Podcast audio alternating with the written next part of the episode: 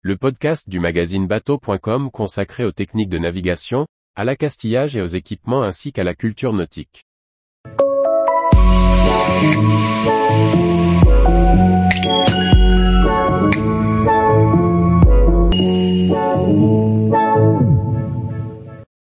Sur mon Pogo 36 avec mes 8 équipiers, puis-je rester en mer par grand frais?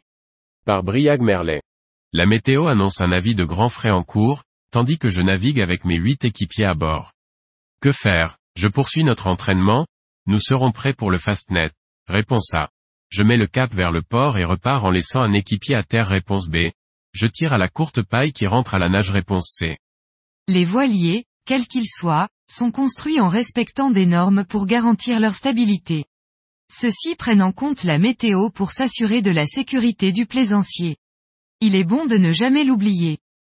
Les critères de conception des bateaux de plaisance selon les normes ISO, les plus généralement utilisés, imposent de définir la stabilité du navire en fonction du chargement à bord, prenant en compte le nombre d'équipiers et leurs bagages, mais aussi de la météo.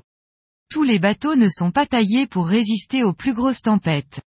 En découlent quatre catégories de conception, définissant les conditions de mer et de vent acceptables pour le bateau dans un cas de chargement précis. A.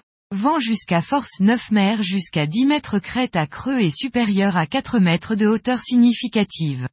B. Vent jusqu'à force 8 mers jusqu'à 8 mètres crête à creux ou 4 mètres de hauteur significative. C. Vent jusqu'à force 6 mers jusqu'à 4 mètres crête à creux ou 2 mètres de hauteur significative. D.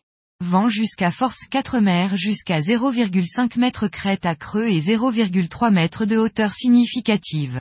Le constructeur est tenu d'indiquer à bord, de manière visible, la possibilité d'emport du bateau pour chaque catégorie qu'il satisfait. Notre Pogo 36 peut ainsi embarquer théoriquement 10 personnes jusqu'à force 6 et 4 mètres de creux, 8 personnes par force 8 et 8 mètres, et 6 personnes jusqu'à force 9 et 10 mètres de creux. Le sens marin invitera néanmoins à éviter certaines conditions extrêmes. Pour interpréter correctement la question, il faudra aussi bien comprendre le terme grand frais qui fait référence à l'échelle de Beaufort. Celle-ci classe les forces de vent, avec des chiffres, mais aussi des noms.